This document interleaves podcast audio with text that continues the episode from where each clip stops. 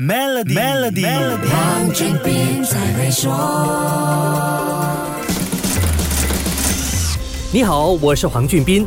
资源是决定竞争结果的重要因素。在人工智能 AI 这场剧烈的科技竞争当中，什么资源能决定成败呢？设施器材、软件技术，还是科研人才呢？世界最大的两个经济体，美国和中国，是目前 AI 领域最强有力的竞争者。阿联酋无论是在国家土地面积还是经济力量，都处于下风。雄心勃勃的他想在 AI 领域占一席地位，有胜算吗？阿联酋的 AI 部长 Omar Al Olama 很有信心地说，在电电脑计算能力、人均电脑计算能力这一方面来看，阿联酋拥有的资源是前所未有的，或者说是世界上没有任何一个地方可以媲美的。再来就是人才，现在很多人才从东西方涌入阿联酋，主要因为世界各地的签证限制，促使那些拥有良好技术能力的人才重新考虑，尤其是在科学、技术、工程、数学（简称 STEM） 领域的专才，这就汇聚成了 AI 人才枢纽。富裕的阿拉伯国家这几年吸引了很多人才到中东工作，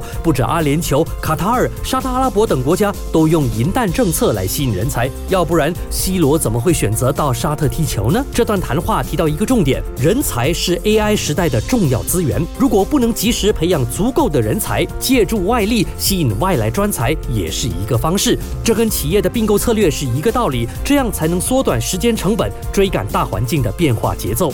进入全新的二零二四年，更快速的人才流动将是所有人避不开的大趋势。不只是国与国之间的人才竞争，本土企业之间的人才争夺，预料也会是非常剧烈的。无论企业老板和管理人，还是专业人才的打工人，你们都准备好了吗？好，先说到这里。更多财经话题，守住下一集。Melody 黄俊斌才会说。